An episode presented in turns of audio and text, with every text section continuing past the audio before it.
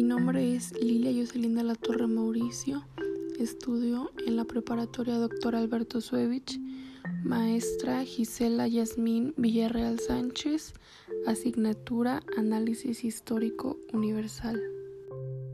Hoy voy a hablar sobre el derrumbe del socialismo y del mundo unipolar, la caída del sistema soviético. Mikhail Gorbachev comenzó un cambio revolucionario en el mundo comunista europeo. Sus planes de reestructuración económica y social llamados perestroika y la política de transparencia informativa conocida como Glasnost contaron con el apoyo de la población. La caída del muro de Berlín fue un acontecimiento simbólico para este proceso. La perestroika y el Glasnost fueron trascendentales para las relaciones internacionales al flexibilizar la postura de la URSS. Se puso fin a la Guerra Fría, quedando como potencia Estados Unidos y como único árbitro del destino del mundo. La crisis interna de la URSS. En 1985, la URSS era la segunda potencia mundial militar del mundo pero común a crisis económica y social. Los gastos militares llevaron al abandono la producción de bienes de consumo y el estancamiento económico, ocasionando un deterioro en la calidad de vida de la población. La producción agrícola era insuficiente y por varios años se importa trigo de Estados Unidos y Canadá. Las reformas de la perestroika. Gorbachev tenía conocimiento de la situación en que vivía la URSS por lo que quiso instrumentar una transformación que quedó plasmada en 1985 en su proyecto de la perestroika, entendida como reestructuración o reforma. Se implementó en dos sentidos, la reforma económica y la política. La reforma económica. La económica de la URSS antes de la perestroika. El monopolio del Estado como productor de todas las esferas de la economía, la perestroika se propuso revitalizar la economía de la URSS a partir del espíritu de empresa y la innovación.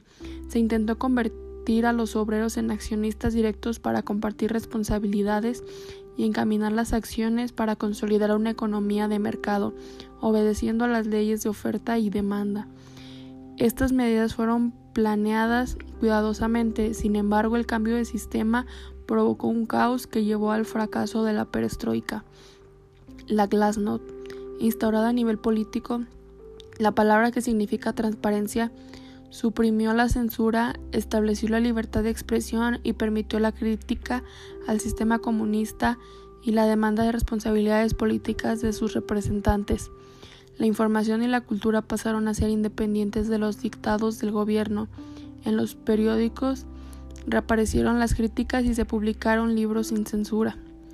Política exterior, el nuevo pensamiento. Gorbachev celebró varias entrevistas con el presidente estadounidense Ronald Reagan con el objetivo de reducir los niveles de armas y destinar a partes de los gastos militares a gastos civiles. Gorbachev se ganó el respeto con la retirada de las tropas soviéticas de Afganistán y el tratado para la reducción de los arsenales nucleares y la eliminación de los misiles de largo alcance firmando en la cumbre de Islandia en 1986. En mayo de 1990, Gorbachev y Bush firmaron un tratado que ponía fin a producción de armas químicas y reducía los arsenales de este tipo de armas. En julio de 1991, ambos mandatarios volvieron a firmar otro acuerdo por el que se recortaba sustancialmente el número de armas nucleares estratégicas. McDonald's en la Unión Soviética. La apertura de la cadena de comida más rápida McDonald's en la Unión Soviética en enero de 1990 señaló un cambio en la política económica del gobierno con respecto a la inversión extranjera. Las relaciones con Israel también mejoraron notablemente al flexibilizar restricciones migratorias a los judíos rusos. Separación de la URSS. Las huelgas en 1989 y 1990 mostraron el descontento de la población y la falta de credibilidad en el sistema socialista. En 1990 se celebraron elecciones libres, triunfando candidatos reformistas y nacionalistas. Se declaró la independencia de Lituania, Letonia, Estonia, Georgia, Moldavia y Armenia. Comunidad Estados independientes. En 1991 la situación de la URSS seguía deteriorándose. El derrumbe de la Unión Soviética fue acelerando por un golpe de Estado de los comunistas ortodoxos que sentían perder sus privilegios. El golpe de Estado aceleró el proceso de transformación hacia la democracia, poner final al comunismo y a la URSS. El 21 de diciembre de 1991, la URSS dejó formalmente de existir.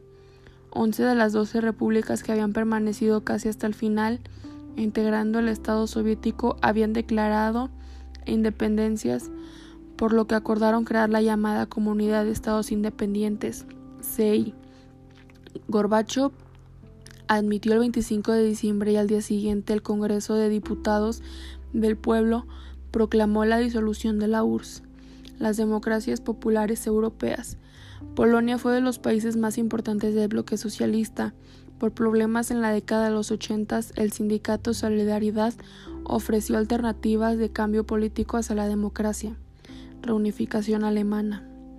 En septiembre de 1989, Hans Mondrop establece un nuevo gobierno en Alemania y de sus principales decisiones es apertura del muro de Berlín. Mondrop y Helmut Kohl establecieron acuerdos para la unificación de los dos estados alemanes.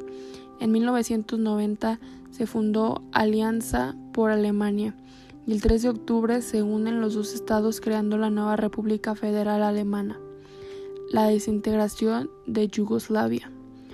Yugoslavia nació en 1918 tras la derrota de Austria-Hungría en la Primera Guerra Mundial. El conflicto se inició a partir del 26 de junio de 1991, cuando Eslovenia y Croacia declararon sus independencias. Se registraron bombardeos serbios a la población civil y por la intervención de la ONU se hizo un alto en febrero de 1992. El conflicto entró en su fase mayor violencial al atacar Bosnia-Herzegovina en 1992 en febrero musulmanes y croatas de Bosnia votaron por conseguir su independencia, por lo que se vuelve a llamar al ejército actuando con mucha crueldad, lo que provoca la indignación internacional y la decisión de la ONU de que la República Federal de Yugoslavia solo se integraría por Serbia y Montenegro, lo cual fue reconocida hasta 1996. Guerra del Golfo Pérsico. Enfrentamiento que surgió el 2 de agosto de 1990, provocando que Irak, liderado por el presidente Saddam Hussein, al invadir Kuwait con la intención de ampliar su dominio, el objetivo aparente era controlar las reservas petrolíferas kawayetes. Frente a este hecho, la Organización de las Naciones Unidas resolvió que Irak abandonara la ocupación de Kuwait, pero los iraquíes rechazaron ese acuerdo. La coalición multinacional inició un intenso bombardeo aéreo y dicha operación se conoció como Tormenta del Desierto. La invasión de Kuwait por fuerzas iraquíes concluyó con un episodio desafortunado. Las tropas iraquíes prendieron fuego a los pozos petrolíferos de Kuwait mientras se retiraban antes de la llegada de las fuerzas de la coalición aliada en febrero de 1991. El 27 de febrero la ciudad de Kuwait había sido liberada y miles de soldados iraquíes se habían rendido.